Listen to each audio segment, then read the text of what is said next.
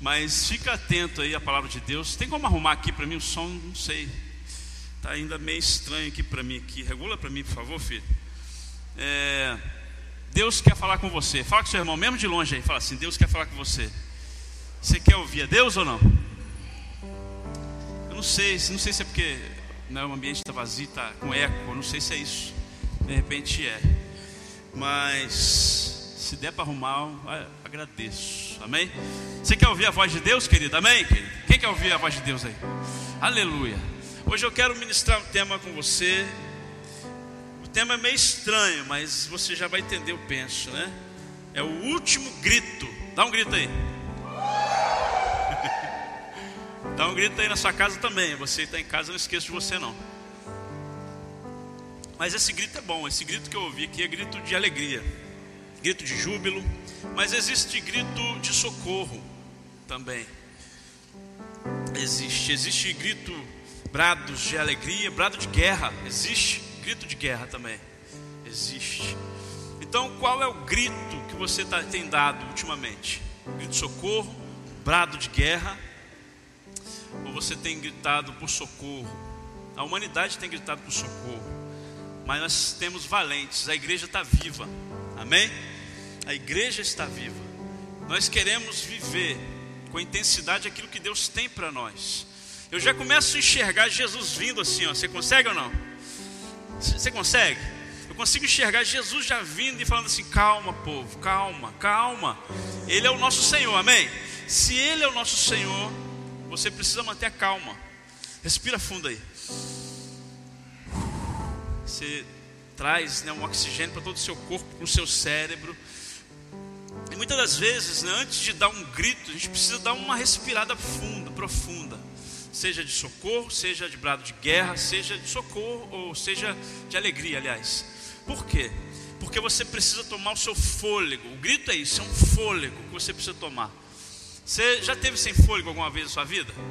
Quem, quem teve Covid sabe o que eu estou falando, eu tive, né? Quem teve no, né, no nível que eu tive, que foi 70% do pulmão tomado, quanto? 50?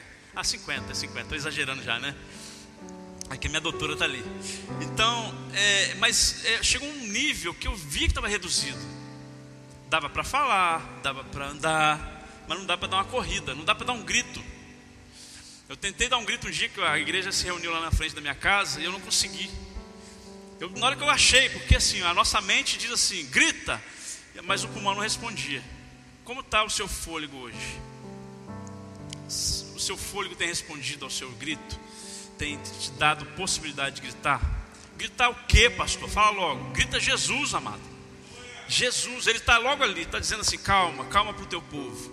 Ele está dizendo assim: olha, começa a resgatar mais pessoas, começa a levantar mais líderes. É o que o Espírito Santo está falando para mim, porque vai chegar o tempo de uma loucura. Eu, eu falo sem medo de errar. Estava conversando com a pastora em casa, eu falei assim: sem medo, não estou falando sem medo nenhum. Vai acontecer um avivamento tremendo, vai lotar as igrejas. As pessoas estão sedentas. Quando? Não sei. Pode ser daqui um mês, dois, três, daqui, não sei, um final do ano. Mas que vai acontecer, vai. Pelas experiências que eu tenho. Não é que eu estou querendo dar uma de adivinho, nem nada disso. Deus avisa os seus profetas. E eu creio assim. O grito, né? O último grito. Você já pediu socorro para alguém? Quem já pediu uma última chance? Algum, no emprego, por exemplo. O patrão chamou e falou assim: Eu preciso mandar embora algumas pessoas aqui, ou, ou você fez alguma coisa, você pediu uma última chance. Talvez você está lembrando aí de situações que você chegou diante dele e falou assim: Me dá uma última chance. Eu conheço pessoas, inclusive eu tenho discípulos, que têm uma aliança com Deus e comigo também, dizendo que Deus deu uma última chance e fez uma aliança comigo. Eu vou aproveitar e agarrar essa última chance até o último dia da minha vida. Mas mesmo em circunstâncias difíceis, né, na última oportunidade, eu penso na humanidade buscar Deus, é o que nós estamos achando como igreja. Nós não temos o tempo, nós não sabemos. Jesus não falou para ninguém e nem vai revelar para profeta nenhum quando ele irá voltar. Eu quero deixar claro isso. Mas os sinais estão claros que nós estamos perto do fim. Mas o perto para Jesus pode ser mil anos ainda. Não sei. O perto para Jesus é um, como um dia é um mil anos, e mil anos é um dia. Então não tem como sabermos. Vai passar da nossa geração? Pode ser que sim, pode ser que não. Eu estava dizendo com a pastora esses dias: olha, vamos falar para o povo, continue estudando, continue trabalhando. Tem gente falando assim: não vou estudar mais porque Jesus está voltando. Não, não faça isso. Continue estudando, continue trabalhando, continue conquistando os seus sonhos, mas atento aos sinais que o seu mestre está vindo logo ali. Quem está entendendo essa palavra já diga amém. Continue vivendo. Quem tem para casar ainda, vai lá, case, case em nome de Jesus, né? Casa aí. Quase que eu já olhei para alguém aí, mas vamos lá. Acho que o Wagner não está aí hoje não. Mas o que, que acontece, querido? Nós precisamos continuar mais focados no que está acontecendo também. Né? Tem uma tempestade acontecendo, tem ou não tem? Tem uma tempestade? Tem. Então a gente precisa então trabalhar como verdadeiros navegadores. Os navegadores eles são experientes por causa das tempestades que vêm. Né? Os melhores navegadores, na verdade, eles só são os melhores porque enfrentaram muitas tempestades, muitos problemas. E Deus quer levantar você aí. Por falar em tempestade, eu quero falar hoje de duas tempestades. Duas que os discípulos enfrentaram, né? a maioria que já deve conhecer. Mas a primeira eu quero falar que está em Mateus no capítulo 8, versículo 23. Pode abrir para acompanhar. Essa tempestade eu vou falar só um versículo.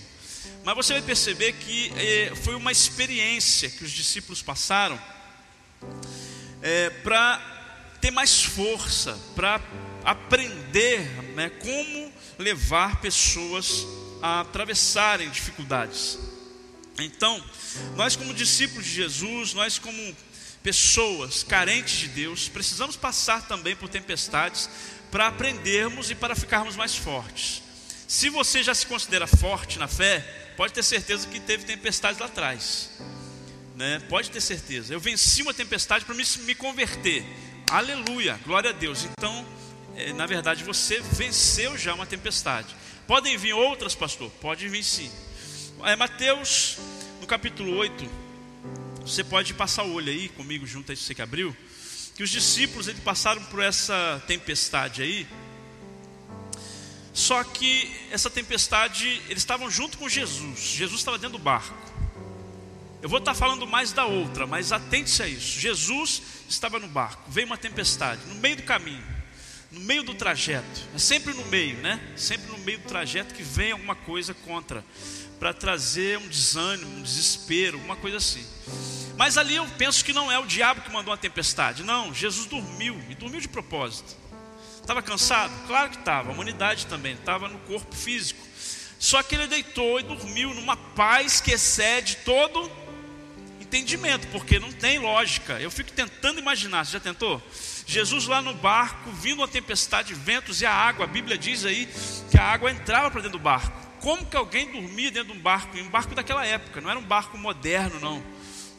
Se você vê, né, quando encontraram barcos da época de Jesus, que cabiam até 15 pessoas, esse tipo de barco que eles navegavam, eram estreitos, eram pequenos. Como que pode entrar tanta água, tanto vento, balançar e de repente você olhar para trás e ter alguém dormindo? Os discípulos devem ter se assustado com isso. Eu também ficava, mas será que ele não está percebendo? Deixa eu te falar o que, que o Espírito Santo falou para mim: que essa paz que excede todo entendimento estava em Jesus Cristo.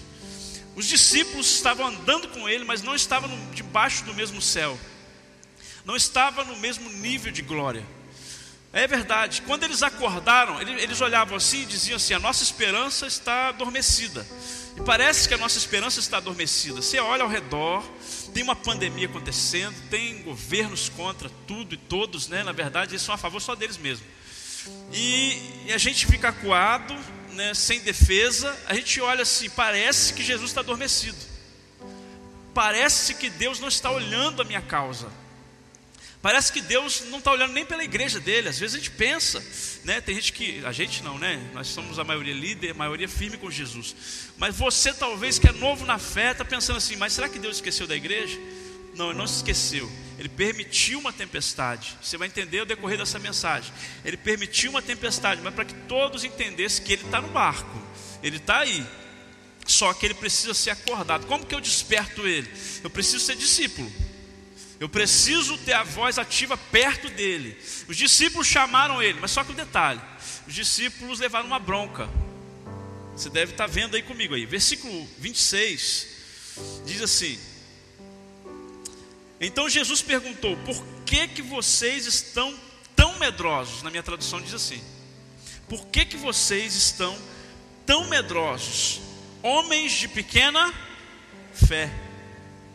Mas tinha motivo deles terem medo ou não? Tinha ou não tinha? Tinha. A humanidade deles gritou, irmão. Imagina você lá dentro do barco. Quem já passou por turbulência no avião aí? Quem já passou? A primeira vez que você voa e a turbulência vem. A primeira vez é tenso, a mão sua. Você fala: o que está acontecendo, gente? O cara, o candango é, é, primeira vez, né? Primeira viagem. Aí ele fala assim: o que, que foi? E aí aperta o cinto. A mulher já falou lá e tal. Aí você vê as pessoas, todo mundo quietinho, não pode andar, não pode levantar. Tem motivo de ter medo? Tem, mas para quem está experiente já, já sabe que vai passar já. Depois que você viaja duas, três, quatro vezes, você, tá, você se sente dentro de um ônibus passando pelo buraco. É assim ou não é? Aí você já está tranquilo. Turbulência? Tranquilo. Já até cochilo na turbulência, Rogério. Já até cochilo. A turbulência, ah, tá, trancou ali e acabou. Daqui a pouco passou, entra assim, na, na pista lisa de novo.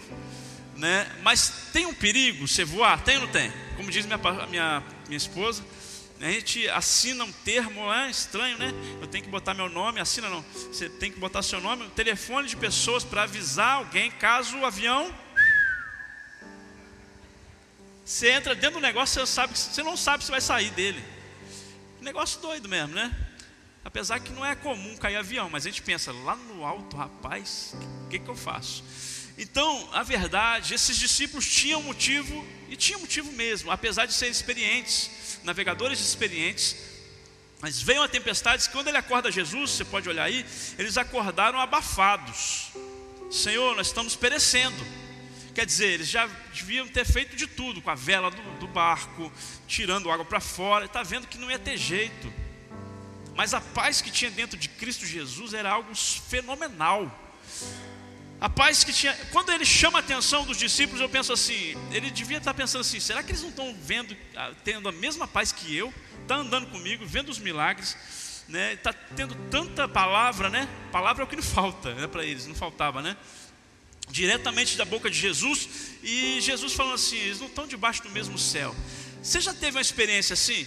Você está vivendo um momento tremendo na igreja, a glória de Deus descendo, né? E curas acontecendo, portas de emprego abrindo, e Deus movendo com a sua glória. Nós já vivemos tantos tempos tremendos aqui no Ceará, e no meio dessa glória, tem alguém reclamando de outra pessoa, tem alguém que está com medo de não sei o quê, tem no mesmo ambiente, na mesma glória que eu estou, aquela pessoa está e ela está falando mal de outra pessoa. E eu olho em casa e falo assim, amor, não é possível. Ela fala assim, é possível, você não está vendo? Eu falo, não é possível que está tanta glória, tanto Deus está falando, tanto que Deus está orientando, fortalecendo, salvando vidas. Tem gente no meio falando mal das, da obra, falando que o barco está afundando. Aonde que ele está vendo o barco afundando aqui? Eu penso que Jesus devia olhar assim e falar assim: o que, que eles estão vendo? O que, que tão, tanto pavor? Foi uma bronca que ele deu. Aí ele continuou dizendo assim: aliás, o texto, né? E, e levantando-se, repreendeu os ventos e o mar tudo ficou bem calmo. Fala com seu irmão, tudo vai ficar bem calmo, irmão. É, essa palavra aqui confronta, porque no meio de um perigo, e Jesus vira para eles e fala: Por que, que vocês estão tão medrosos? Por que, que tem tanta gente medroso? Fala que conhece Jesus, fala que está debaixo da nuvem de glória, fala tudo que eu falo, fala a mesma coisa, caminha comigo às vezes, caminha com você, está na, na, na presença de Deus, fala que tem Jesus, você que está em casa eu estou atento também você. Hoje eu não estou com o celular aqui não, mas eu sei que você está ligado aí. E quando você olha pessoas que proferem Jesus, o mesmo Deus que você, mas estão com medo. Estão morrendo de medo de cair do barco, de água, de afundar o barco. E a paz que excede todo entendimento que estava sobre Jesus estará sobre a sua vida aí. Vai recebendo aí. A paz é possível hoje? Sim é o mesmo Espírito que estava sobre Jesus está sobre a sua vida. O mesmo Espírito que estava sobre Jesus Cristo, quando ele declarou dentro da sinagoga que o Espírito do Deus vivo está sobre mim, está sobre a igreja do Senhor hoje. Pode aplaudir ao Senhor aí e falar: Eu recebo em nome de Jesus. Glória a Deus. Aleluia. Mas ao mesmo tempo eu vejo que a paz que tinha dentro dele é que fez acalmar aquela tempestade. Tem pessoas querendo acalmar tempestades, mas nem dentro dele não acalmou ainda. Eu só posso dar o que eu tenho para oferecer. Eu só posso orar por um enfermo se eu crer de todo o coração, se eu tiver fé o suficiente, a paz. Porque a paz que Jesus tinha é muito ligada com a fé. Você tem que entender isso. Quando você tem paz, mesmo no meio de uma tempestade, você está gerando fé no teu espírito. Quando você gera fé, é porque tem uma paz. Deu para entender ou não? Se você não tem paz, você realmente não tem fé, você tem medo também, você tem medo de orar, que não vai acontecer. Quantas vezes alguém chama você para orar e você pensa assim: eu vou chamar outro, vou coçar a cabeça aqui, vou chamar outro, porque não sei se vai acontecer. Faltou a paz que excede todo entendimento. Em alguma área faltou a paz que excede todo entendimento. Às vezes você vai orar e vai falar assim: Deus está mandando eu orar por alguém, mas na minha casa está um, uma tempestade. E aí você não vai orar. Então você não vai conseguir acalmar nem a tempestade está na sua casa. Por quê? Porque a paz precisa ser interna primeiro. Dá um glória a Deus aí. Amém? Então eu preciso ter a paz de Cristo, né? A paz não é só falar a paz do Senhor, meu amado. Shalom, Adonai, Shalom Adonai, né? Dizem por aí. E aí, a questão não é só ter na boca essa paz, é ter a paz fluindo dentro de você. Quanta falta de paz nos dias de hoje, não é verdade? Mas eu quero gerar fé em você. Porque a paz que excede todo entendimento que havia em Cristo, a fé que excede todo entendimento que havia em Cristo, existe a possibilidade de você tê-la também. Por que, que todos não têm? Porque não são todos que buscam. Por que, que todos não buscam? Porque a, a tempestade ela tenta de entrar de todas as formas na vida da pessoa para tirar essa paz. Em dias de paz é fácil você falar do amor de Deus, você orar pelas pessoas, você ter né, na porta da sua boca mesmo realmente bênçãos, é, você glorificar a Deus. Mas em tempos de tempestade, de guerra, é necessário você ter coragem. Se Jesus falou para eles: Olha, por que vocês estão tão medrosos? Jesus já enxergava o potencial na vida deles de deles mesmos resolverem o problema. Deles mesmos, talvez, levantar a mão, olha, olha quem está aqui, pode parar agora, no nome dele. Não sei o que, que Jesus pensava. Eu sei que Jesus acordou e pensou: não é o mesmo céu que eles estão, não é, eles não estão debaixo da mesma graça que eu estou. Senão não tinha chamado a atenção dele. Então, para a gente refletir a paz de Cristo hoje, eu quero refletir com você. Mas nem toda tempestade, fala assim bem forte para você: nem toda tempestade é o diabo. Fala, tem muitas tempestades que é Jesus que permite na minha vida. Você acredita ou não? Vou te contar outra, vou, vou ler e vou focar mais na outra. Na outra tempestade, está em Mateus capítulo 14, que eu quero ler. Mateus, capítulo 14 versículo 22.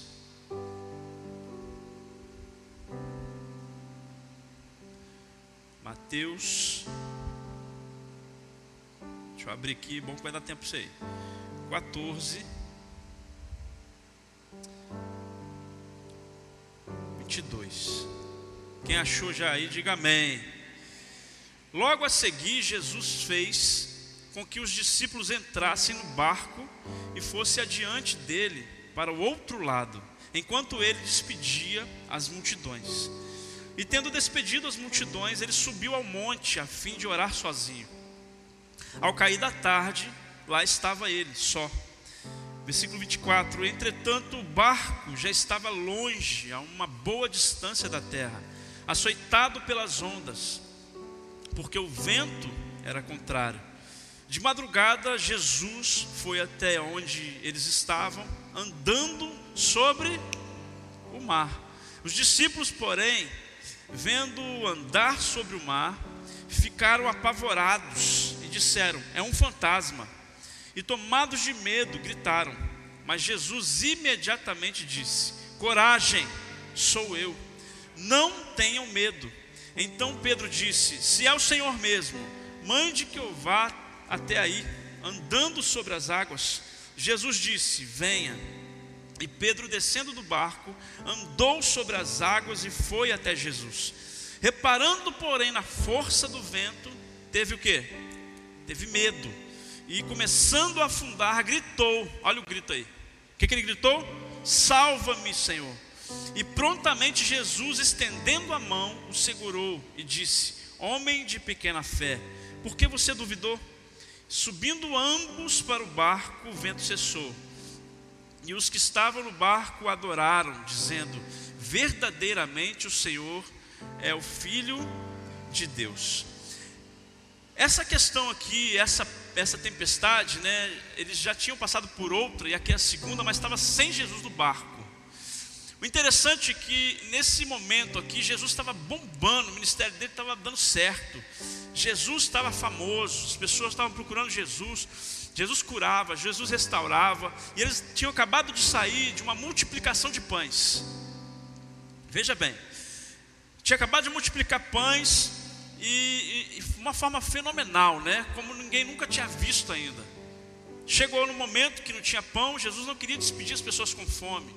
E falou: então, dê vocês mesmos, falou para os discípulos, dê vocês mesmos de alimento para eles. Mas eles falaram assim: mas não tem nada, nós temos só cinco pães e três peixes. Jesus falou assim: me dê esses pães, me dê esses peixes. Jesus levantou, deu graças, partiu o pão ali, pouquinho de peixe que tinha, entregou para os discípulos e falou assim para os discípulos: agora distribui ao povo. E foram multidões, cinco mil pessoas, sem contar mulher e criança.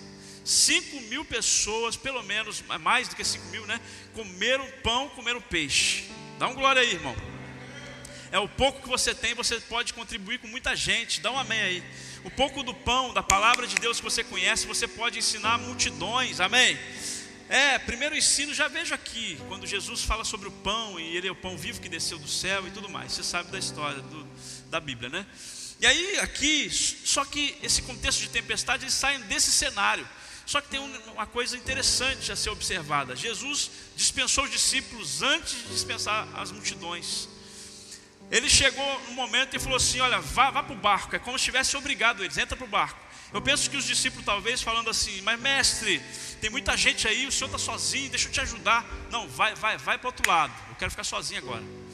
Mas sozinho, mas tem muita gente, calma, eu vou despedir as multidões. E os discípulos foram. Mas será que tinha um motivo para isso? Será que tinha um motivo de Jesus chegar e falar assim: vá vocês primeiro, depois eu vou? Ele queria ficar sozinho, amém. Ele queria orar e orou sozinho, amém. É isso mesmo, também. Mas eu não vejo só isso. Eu vejo que Jesus já estava, ele e o Pai, lá no monte planejando: vamos dar um, um ensino para esse povo. Vamos sacudir aquele barco. Vamos ver se eles aprenderam alguma coisa naquele barco lá que estava lá comigo e eu estava dormindo. Será que eles aprenderam? Agora, caso não aconteça alguma coisa, pai, se eles não tiverem fé o suficiente, eu vou até lá. Eu vou até lá. É o verdadeiro Superman, né? Verdadeiro super-homem. Jesus, é interessante que Jesus foi orar. É interessante mais que depois que ele despediu as multidões, eu penso que ele foi lá com o Pai tratar a questão do coração dos discípulos também. Se você quiser anotar em Marcos capítulo 6, é um texto paralelo a esse tá? Que a gente está lendo, mesma, mesmo fato. Em Marcos 6,52, depois né, de tudo acontecido lá, diz que o coração dos discípulos estavam endurecidos. Você está entendendo isso? Então Jesus queria então tratar o coração deles, possivelmente. Queria tratar também. O coração deles estava endurecidos. Eles não tinham compreendido ali a multiplicação dos pães. Então, o mesmo fato que aconteceu aqui no texto que lemos, aconteceu lá em Marcos 6. Isso que eu quero que você entenda. Da mesma multiplicação. E aí diz o texto que o coração deles estava endurecido. E ele falou assim: então vamos tratar esse coração aí. Vamos ver se eles têm fé. Vamos, vamos, agir no coração dele, ele e o pai, né? Digo lá em oração, talvez combinando. E Jesus, de fato, depois de grandes milagres, ele ia ficar sozinho orar. E ele foi. Outra coisa que eu vejo interessante é que nesse mesmo capítulo de Marcos 6 também, diz lá, eu vou ler para você, no versículo 48, é, não sei se você está aberto aí, vendo que os discípulos remavam com dificuldade. Jesus lá do monte viu as dificuldades deles lá no meio do mar, na tempestade. Isso aí é, é mostrando para nós, ele estava em corpo, era humano, mas ele não deixou de ser Deus. Amém, querido? Agora, por que, que eu quero dizer isso para você? Eles estavam lá na turbulência, sofrendo, estavam lá achando que ia morrer, né? Viam que não tinha mais saída. E eles não tinham nem mais voz, estavam até sem fôlego, não tinha grito mais para Deus, pensando que Jesus desistiu deles. Mas Jesus estava lá do monte olhando a vida deles. Assim é a nossa vida mesmo no meio da tempestade que você acha que não tem mais jeito, você acha que não tem mais solução, você acha que o Senhor esqueceu de você, Ele está lá de cima olhando para você, Ele já está planejando vir ao seu encontro, Ele já está planejando vir ao encontro da sua família, Ele já está planejando com o Pai a hora de estender as mãos para você e tomar você pela mão. Vai recebendo essa palavra aí, querido, porque o Senhor é o nosso Deus, o nosso refúgio, Ele é o nosso socorro bem presente na hora da tribulação. Tem algum crente ouvindo essa palavra e recebendo? Dá uma salva de palmas ao Senhor, então, em nome de Jesus. Aleluia! Glória a Deus. Olha o versículo 23. Versículo 23 diz assim: E tendo despedido as multidões, ele subiu ao monte a fim de orar sozinho. E ao cair da tarde, lá estava ele só. Entretanto, o barco já estava longe, a uma boa distância da terra, açoitado pelas ondas, porque o vento era contrário. Você teve já vento contrário? Você já teve ventos contrários? Você está vivendo ventos contrários? É interessante né, esse termo, porque o vento contrário, quando a gente fala, realmente dá a ideia de uma tempestade.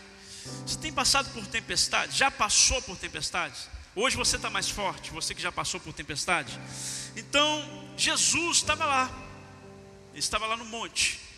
E não, não fala o tempo que Jesus ficou lá no monte, mas é um tempo longo. Não foi duas horinhas, ele foi no final da tarde até na madrugada que ele foi encontrar com os discípulos lá no meio do mar. Olha só, então um tempo longo. Mesmo ele já vendo, eu penso que ele deixou um tempo, eles passarem né, aqueles, aqueles ventos contrários, que aqueles ventos porque ele sabia também que eram navegadores, né? Eram pessoas experientes que estavam acostumados já a enfrentar. Vinha tempestade, vira a vela de lado e tudo mais, tira a água, segura, puxa a corda. Daqui a pouco passou a tempestade, prossegue caminho. Só que Jesus deixou eles para ver até onde ia a fé deles, talvez. E a tempestade que vem sobre a sua vida, Deus vai permitindo. E talvez você fale assim, já estou experiente, calejado já, lá atrás já aconteceu isso, isso, isso, e eu estou aqui vencendo. Vai chegar um nível que você vai falar assim, agora deu ruim. Ou você grita, ou você vai se afogar. Né? A água ali representa aquilo que quer te sufocar, que quer acabar com você, que quer te tirar o seu fôlego, quer tirar a sua fé. Você está entendendo isso? Diga amém. Amém? Então os discípulos estavam lá no barco, mas estava, o texto diz claro que estava longe, estava bem longe. Mas Jesus, como eu disse, já estava vendo eles lá.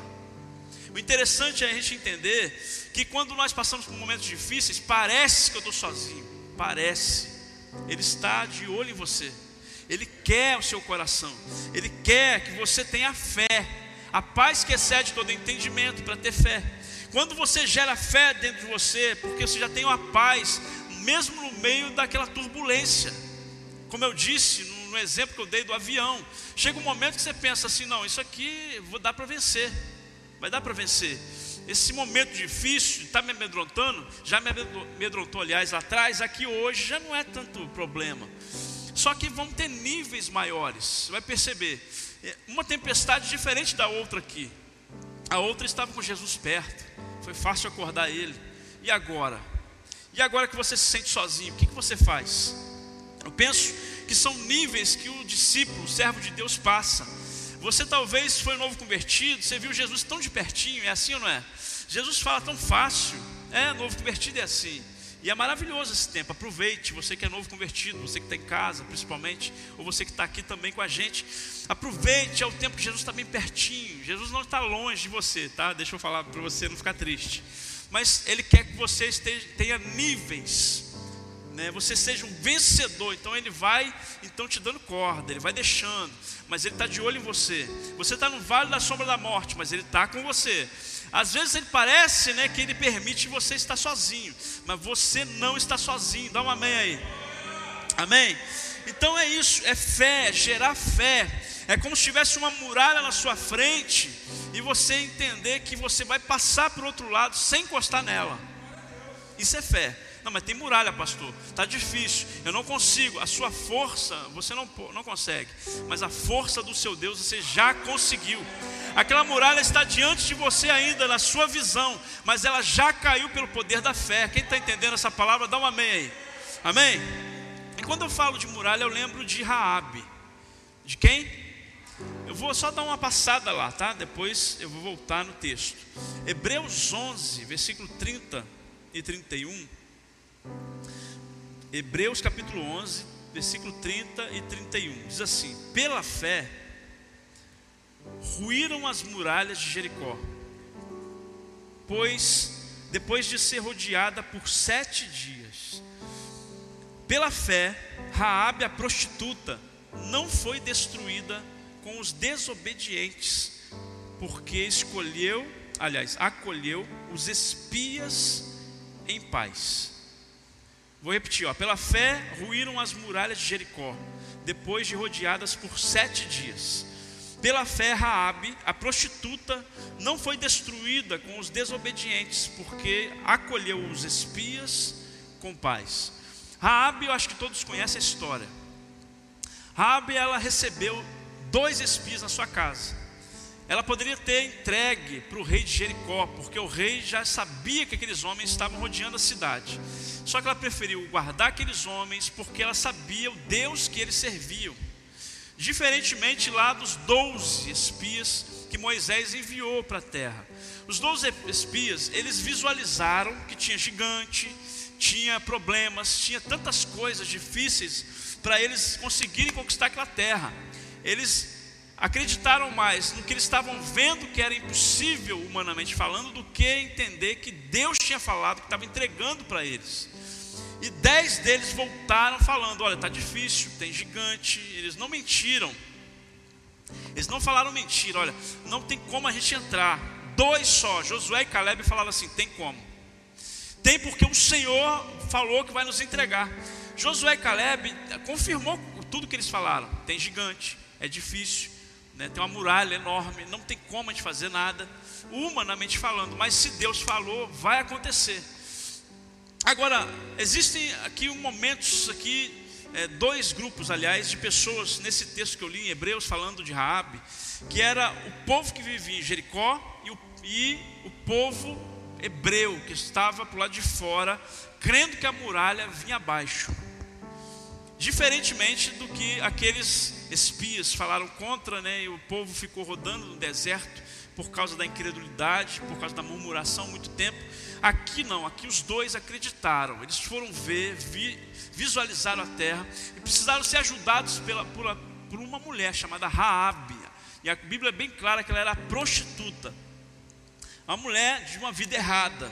Só que teve uma oportunidade, o grito dela, da alma dela, foi exposto para aqueles dois espias. Ela fez um combinado com eles que se ela livrasse eles, deixasse eles fugirem, porque já estavam soldados atrás daqueles dois homens.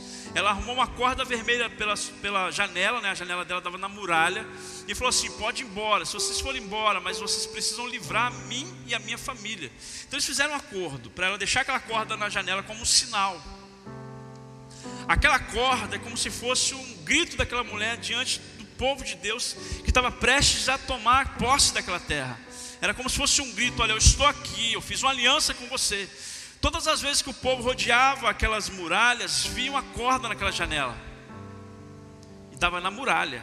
Agora, o que, que veio abaixo? O que, que Deus derrubou? Fala para mim. A muralha. O povo esperava, estava uma muralha à frente deles. Então, quando eles rodearam sete dias, rodeavam, rodeavam, rodeavam aquela muralha, no sétimo dia a muralha veio abaixo. Rodearam sete vezes no sete dias. As muralhas vieram abaixo. A casa de Raabe era na muralha e permaneceu de pé. Dá um amém aí, pelo menos, né? Você está entendendo isso ou não? Então, diz o texto que nós lemos em Hebreus, por que, eu contei isso tudo? O texto diz que pela fé Raabe, a prostituta, não foi destruída. Que fé é essa? Mas ela não tinha fé. Fé? Aos nossos olhos não foi fé, mas foi fé. porque aquele povo estava amedrontado já por causa da fama do Deus vivo. Eles sabiam que era um perigo aquele povo, porque tinha um Deus vivo, não era por causa de armas, gigantes, nada disso. Então ela teve fé, ela falou assim: se eu ficar do lado deles, se eu ficar do lado desse Deus, eu terei a provisão. Se eu ficar do lado desse Deus, pode vir a muralha abaixo toda, eu ficarei ilesa. Pode vir tudo no chão, pode vir as circunstâncias, está tudo difícil, pode vir uma pandemia, pode cair uma bomba aqui, mas eu estarei de pé, porque esse Deus é poderoso. Pode cair, querido, pode cair Pode ser a bomba maior que existe, não sei, bomba nuclear que vier. Se o seu Deus quiser te livrar, Ele vai te livrar. Tem algum cristão, algum crente, servo de Deus, para glorificar o nome do Senhor e dar um forte aplauso a Ele aí? Dá um glória a Deus em nome de Jesus. Aleluia! Glória a Deus. E aí pode ser que alguém incrédulo possa ouvir isso que eu estou falando e dizer assim: doidão, está querendo iludir o povo. Mas aquela muralha veio abaixo, você acha que Deus mandou o que lá? Só se você não acredita na Bíblia, aí não sei. É como se fosse uma bomba. Você sabe o histórico que tem e os restos do muro que tem até hoje lá em Israel? Os muros, dizem lá os historiadores, que dava para colocar dois carros, um do lado do outro, em cima do muro. Como que derruba um muro desse? E como que derruba um, todo um muro e apenas uma casa fica de pé? Fala para mim. Só um pode fazer isso. Chama-se Jesus Cristo. Chama-se o Senhor Criador de, dos céus da terra, do mar e tudo que há. Você está entendendo essa palavra? Diga amém. E o texto diz que foi pela fé. Ela via o povo rodeando, mas a paz entrou dentro de uma casa, no meio de um povo inteiro. Por causa de quê? Por causa de uma aliança. Fala assim com o seu irmão aí do lado aí, se você tiver como falar aí. Por causa de uma aliança, o Deus vivo derramou paz sobre uma casa. Dá um amém em nome de Jesus. Amém? Então, existiam dois povos. Um povo lado de fora, doido para cumprir né, a palavra de Deus, para é, usufruir do que Deus tinha, e tinha uma pessoa só do lado de um outro povo incrédulo, que a Bíblia diz. Então existem dois grupos de pessoas. Um grupo de pessoas na terra hoje, de incrédulos, não acreditam em Deus. Às vezes tem gente morrendo, querido, morrendo de Covid ou de outra coisa. Não tem só Covid que mata, não, tá? Tem tantas pessoas morrendo, mas nem no final acreditam em Deus. Mas nem no final dá um grito para Jesus e fala: Eu quero essa marca da aliança, que é o sangue de Jesus. Tem gente que no fim, num tempo como esse, não reconhece Jesus Cristo como Senhor e Salvador. Mas nós somos bem-aventurados nós cremos no Deus vivo, aquele que está no meio dessa tempestade, dessa turbulência, em nome de Jesus. E eu declaro sobre a sua vida, eu declaro sobre a sua casa, sobre a sua família, toda a paz que excede todo entendimento. Pode vir um exército contra você, mas vai ter que fugir, porque o Senhor dos exércitos é contigo. A paz que excede todo entendimento invade a sua casa, o seu lar, a sua família. A paz que excede todo entendimento vai invadir a sua vida em nome de Jesus. Tem alguém recebendo essa profecia? Dá um aplauso ao Senhor em nome de Jesus.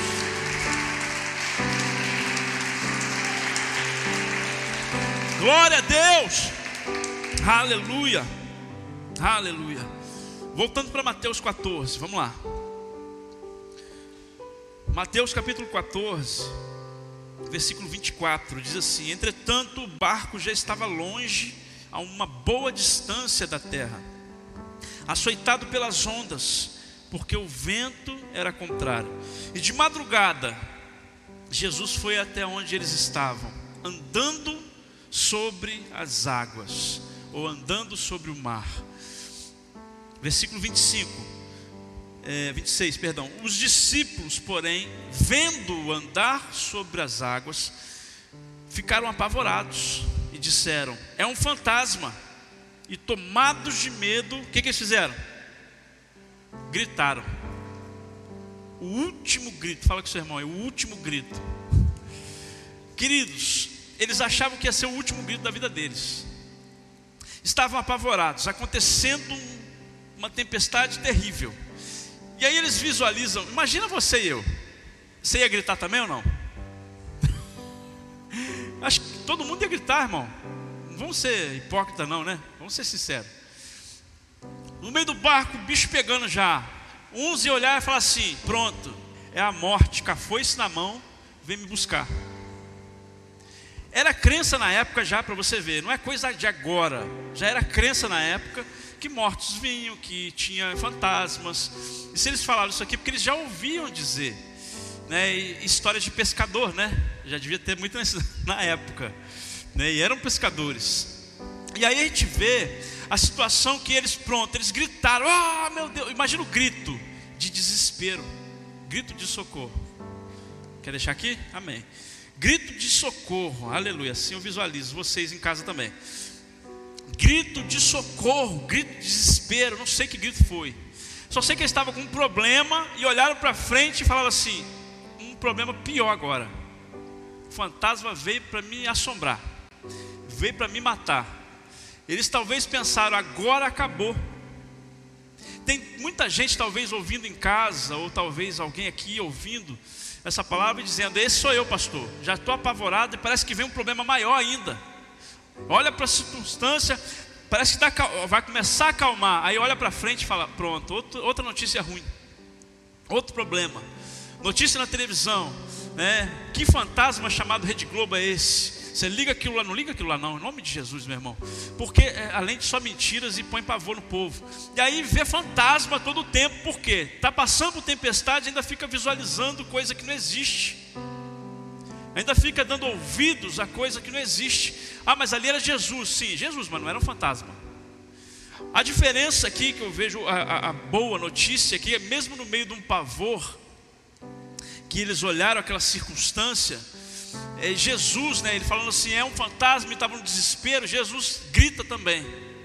O grito de Jesus é suave, o grito de Jesus acalma, o grito de Jesus não é rede bobo, rede não sei o que, não é internet, não é o seu vizinho.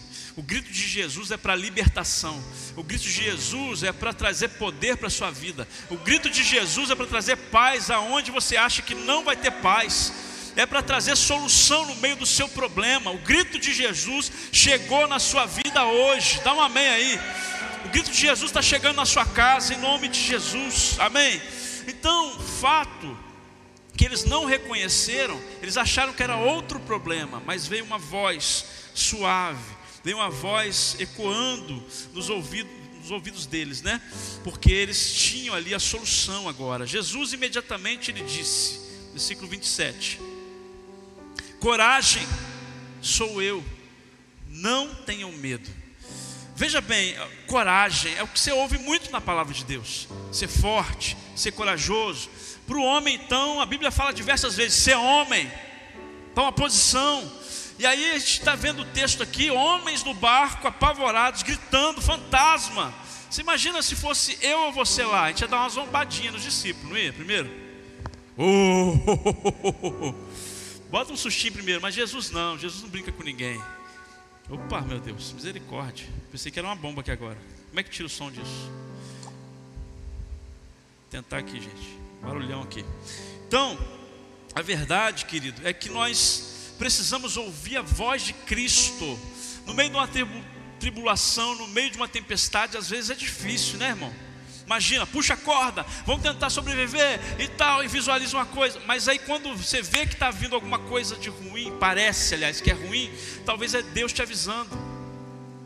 Talvez naquela tri tribulação, naquela turbulência, você olha e parece que é um problema maior vindo, mas é através daquilo que vai vir a solução. Você não entende nada. Deus tem os seus meios de trabalhar. Quantos estão entendendo? Diga amém. Isso, agora o problema maior é quando é Deus e o cara não reconhece. É Deus querendo ajudar, é Deus estendendo a mão, é o Senhor falando: tem coragem, eu já estou vindo, eu já estou chegando.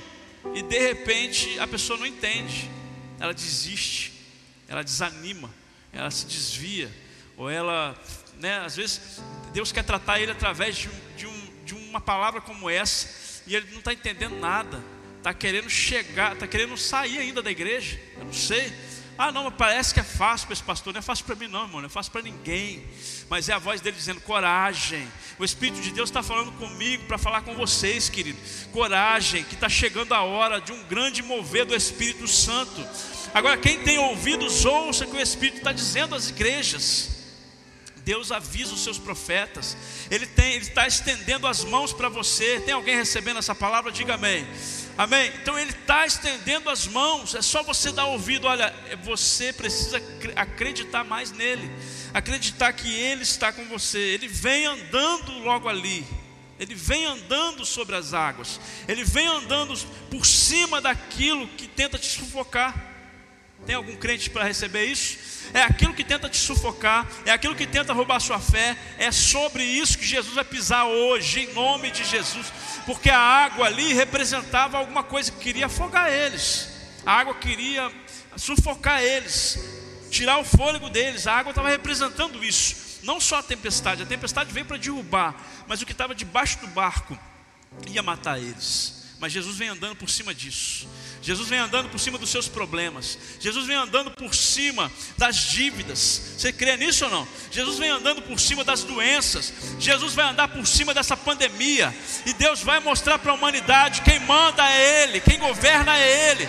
Ele vem andando por cima de todas as circunstâncias. Vai recebendo isso aí, igreja. Vai recebendo. Dá um aplauso ao Senhor em nome de Jesus. Ah, glória a Deus. Aleluia. Então é tempo de buscar, ouvir a voz dEle. Tem gente que não está ouvindo a voz dEle. Tem gente que não se preocupa em ouvir a voz dEle. Tem gente que fala, ah, pastor, Deus parece que esqueceu da gente. Não, Ele te deu uma oportunidade para você estar em casa, para você ler a Bíblia, para você orar. Para você buscar. Então o Espírito Santo está mandando dizer para a igreja: é tempo de buscar, ouvir a voz dEle ouvi que ele logo já está vindo, logo, logo, está bem perto. Ele está bem perto. Versículo 28 diz assim: Então Pedro disse: Ah, Pedro, Pedro, vou ter que pegar na mão dele, apertar e falar: Rapaz, você é o cara. Um dos, né? Tem muitos lá. Então Pedro disse: Se o Senhor, se é o Senhor mesmo, mande que eu vá até aí andando sobre as águas. Querido, Jesus andando por sobre aquilo que tentava matar eles. E Pedro falou assim: Deixa eu pisar também, Senhor. Você quer pisar ou não? Quem quer pisar nos problemas aí? Quem quer pisar naquilo que tenta te sufocar você? Você é a igreja do Senhor. E vai ser colocado os inimigos do Senhor debaixo dos estrados, dos pés do Senhor. É através da igreja do Senhor. Você está entendendo isso ou não? É a você que ele deu autoridade para pisar serpentes e escorpiões. Pedro falou: Senhor, ele deu um grito, né? Imagina Pedro, recebeu um grito: Sou eu, tenha coragem. Se é o Senhor mesmo, fala que eu vá até aí então. Por que ele não falou assim? Vem aqui, Senhor, tira a gente daqui. Ele falou assim: Não, eu acredito no poder dele. Se for o Senhor, fala para mim também. Se for o Senhor, fala para mim pisar nessa pandemia também. Nós vamos pisar em nome de Jesus. Se for o Senhor, então, que está falando isso tudo, nós vamos ver um grande avivamento ainda acontecer aqui. Nós vamos ver. E quando estiver aqui nesse púlpito, vendo multidões se rendendo aos pés do Senhor aqui, querido, eu profetizo em nome de Jesus. Nós vamos declarar bem alto aqui: nós estamos andando por cima dos problemas, nós estamos pisando naquilo que um dia foi problema para nós nós vamos ver a glória de Deus se derramando neste lugar, a mesma glória que está derramando agora neste lugar, sobre a sua vida, sobre a sua família em casa, é a glória que vai ser derramada sobre todos aqueles que quiserem buscar o reino de Deus e a sua justiça em primeiro lugar, e tudo, querido, será acrescentado. É isso que o Espírito Santo está dizendo. Nós estamos com sede dele, é de ouvir a voz dele. Pedro falou: Deixa eu pisar. Ele falou: Vem. Ele está dizendo para a igreja: vem. Ele está dizendo para você: vem, vem, vem até a mim. É só você caminhar sem medo. Não tema, querido, naquilo que as pessoas falam, as notícias que estão ao seu redor. Se cuide. Busque, sim, ter saúde, imunidade boa, sim, mas querido, você não tem, você não tem o que temer. Se você é servo cheio do Espírito Santo, mesmo que eu morra, eu vou viver. A Bíblia diz sobre isso. E então eu tenho que pedir. Pedro pediu e ele falou assim: então vem. Então ele está chamando você, então vem. A igreja brasileira vai ser um foco do grande avivamento. Ele está chamando a igreja brasileira. Então vem, vamos pisar junto. Jesus não ficou lá, é, não foi lá só para fazer um showzinho para eles, não. Ele foi mostrar porque aquilo tenta afogar você é possível você pisar sim, é possível você andar sim, e é debaixo da palavra dele. Tem alguém recebendo essa palavra? Querido, é muito forte. Quando o Espírito Santo começou a falar comigo, eu, eu montei essa palavra hoje à tarde. Eu falei, meu Deus, está em cima da hora do jogo. Eu falava com a pastora, amor, não sei, não sei o que Deus quer. Eu citei a Raab aqui, porque eu falei, vou pregar sobre Raab. Não fluiu, não, não é Raab. Ele está chamando a gente para pisar na água. Ele está chamando a gente hoje para pisar no sobrenatural. Ele está chamando você hoje para pisar com fé, com coragem. Você acha que Pedro teve que ter coragem ou não? Pedro viu alguém andar na água algum dia na vida? Claro que não. Pedro foi lá. Já que é ele, eu vou.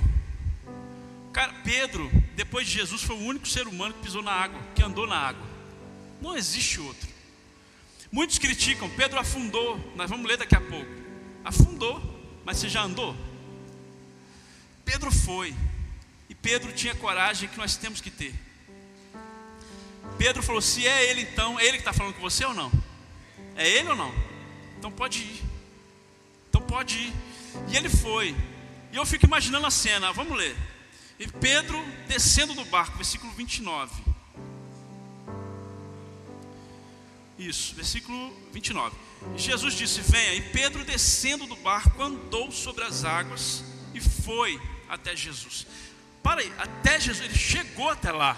Ele não foi no caminho, como disseram, Jesus estava longe, ele afundou. Não, ele chegou lá. Ele chegou. Ele foi até lá. Só que ele tinha uma experiência a mais que Deus queria dar para ele. Eu fico pensando em Jesus olhando esse servo, esse servo confia em mim. Esse servo está andando. Esse servo parou de olhar as circunstâncias. Mas eu vou dar uma experiência maior para ele. Eu penso que foi um vento maior que deu lá naquele momento. Eu penso que foi um negócio diferente. Porque o, o nível que ele saiu, a tempestade que ele saiu do barco, com certeza ele já estava já habituado àquilo ali. Quer dizer, habituado assim. Ele já estava vendo aquilo ali acontecer há um tempo. Quando ele chegou até Jesus, eu penso que foi um vento maior. Não está escrito, tá? Aí já é teoria. Já teve um vento maior, porque olha só, prossegue comigo aí. E aí ele foi até Jesus. Versículo 30. Reparando, porém, na força do vento, teve medo. E começando a afundar, aí ele fez o quê? Gritou. Aí aqui foi o grito de socorro. Uma hora foi o grito: se é o Senhor mesmo, deixa que eu vá. Agora foi o grito de socorro. Pode ter sido um vento diferente, pode ser algo diferente. Ele gritou: Salva-me, Senhor! Estava perto dele já. Agora, olha só na versão, a mensagem, o 30 e o 31 diz assim: Quando Pedro olhou para baixo e viu que as ondas iam batendo e fazendo barulho sobre os pés, sua tranquilidade se foi. E ele começou a afundar. Mestre, salva-me! gritou. É isso, querido. Eu penso que no meio da turbulência, quando você confia, mesmo você confiando, Ele vai querer dar experiências maiores para você. Ele vai ver, Ele vai querer ver isso. Você acha que ele ficou triste com Pedro? Ele não deu uma bronca como deu naqueles discípulos lá no barco quando ele dormia. Não foi. Ele só perguntou: por que você duvidou? Porque você estava indo bem.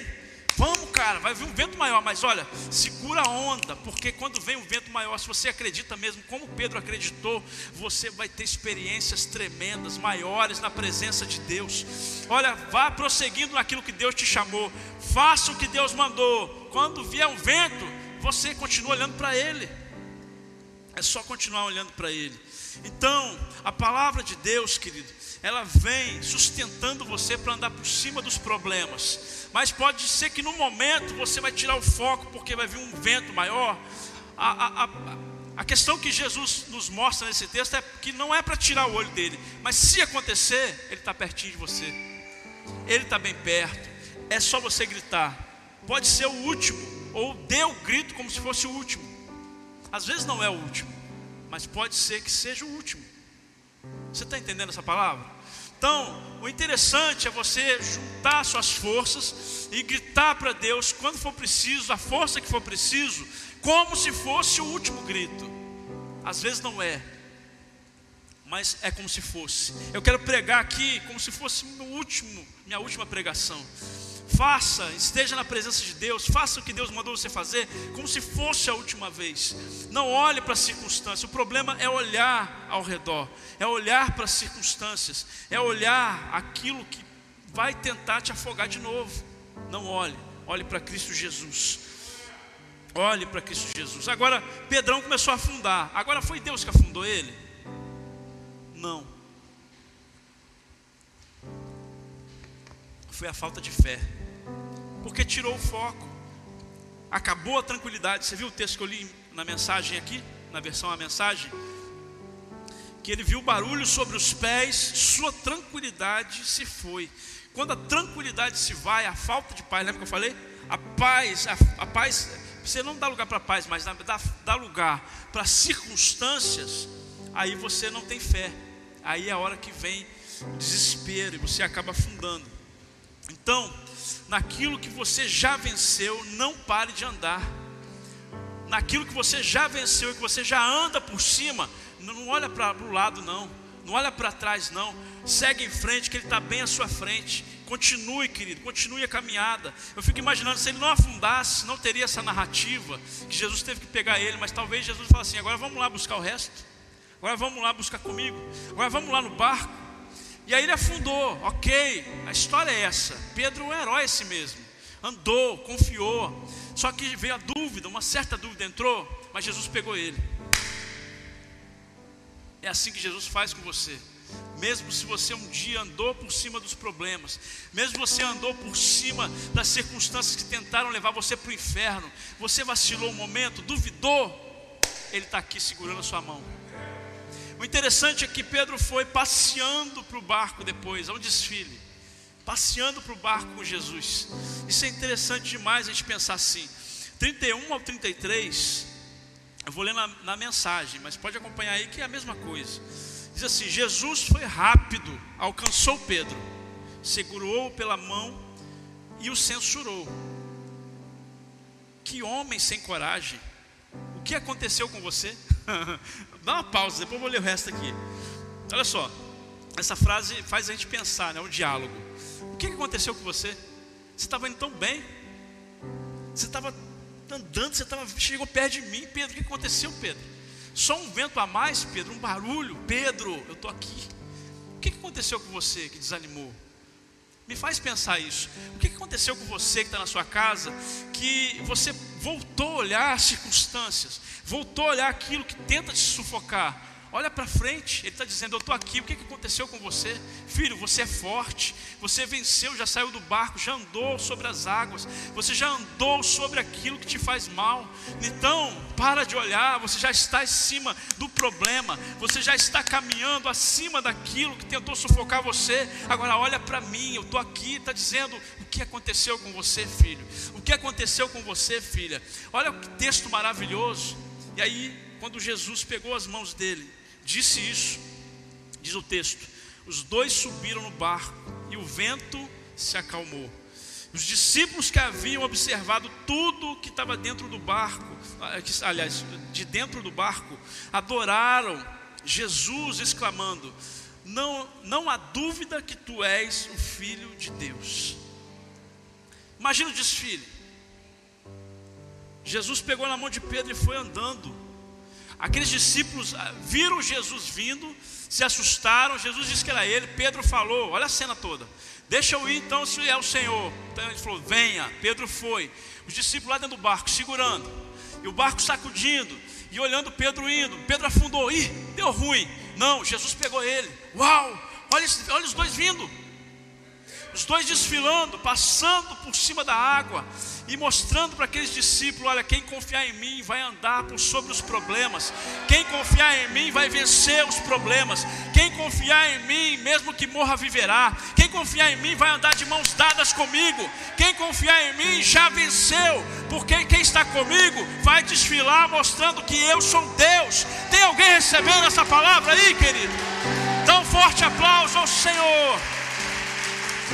Dá um glória a Deus aí. Aleluia. Glória a Deus. Sabe por que, que Deus deixa você passar por tempestades? É que o Espírito Santo falou para mim, para deixar você mais forte, ter mais fé. Imagina Pedro depois dessa experiência, irmão. Imagina depois do canto lá, os discípulos chegando assim, cara, me conta esse negócio, como é que foi? Sentir água embaixo do ali. Me conta essa, essa vitória que você teve. A vitória que você tem, querido, serve para testemunho para outras pessoas. Deixa eu te falar uma coisa. Jesus estava ensinando um princípio que quando você anda por cima de um problema e vence ele, depois é você que vai sair do barco para pregar outras pessoas. Quando você vai lá pegar outra pessoa, olha, esse problema que está aqui embaixo do nosso pé, eu já passei, filho, vem cá, agora é a minha vez de puxar você. Quantos você vai levar para dentro do barco? Quantos você vai chegar dentro do barco e vai dizer para ele, olha, acalmou, tá vendo? Eu estou aqui dentro do barco, como se estivesse dentro do barco, dizendo para você: olha, vem cá, filho, vai acalmar, fica tranquilo. Ele já está chegando ali. Ele é o Senhor. Agora, Ele quer usar os seus filhos com experiências de andar por sobre os problemas. Aquele que vencer, Ele vai dar a coroa da vida.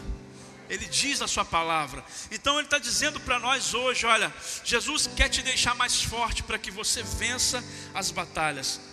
Ele quer deixar você mais forte para que você venha desenvolver né, a arte de andar por cima dos problemas. Isso é forte demais. Salmo capítulo 18, versículo 6. Se você quiser abrir, acompanha comigo aí. Já estou terminando. Salmo 18, versículo 6. Diz assim: Na minha angústia, invoquei o Senhor Gritei por socorro ao meu Deus. Do seu templo ele ouviu a minha voz, e o meu clamor chegou até os seus ouvidos. Olha o versículo 16, pula aí. Do alto o Senhor estendeu a mão e me segurou. Ele me tirou das águas profundas, livrou-me do forte inimigo e dos que me odiavam, pois eram mais poderosos do que eu. Versículo 18: eles me atacaram no dia da minha calamidade, mas o Senhor me serviu de amparo, trouxe-me a um lugar espaçoso, livrou-me porque Ele se agradou de mim. Esse texto fala tão forte ao nosso coração, porque aqui diz de um perigo, um perigo. O salmista diz aqui como uma figura de linguagem, né? Versículo 16, que do alto ele estendeu a mão. Eu fico imaginando Pedro afundando, e ele levou as mãos sobre ele, puxou ele. Só que ele não só puxa, ele vai caminhando com você. E ele segura ele no versículo 19, diz assim: Trouxe-me para um lugar espaçoso. Repita assim: Trouxe-me para um lugar espaçoso. Amém.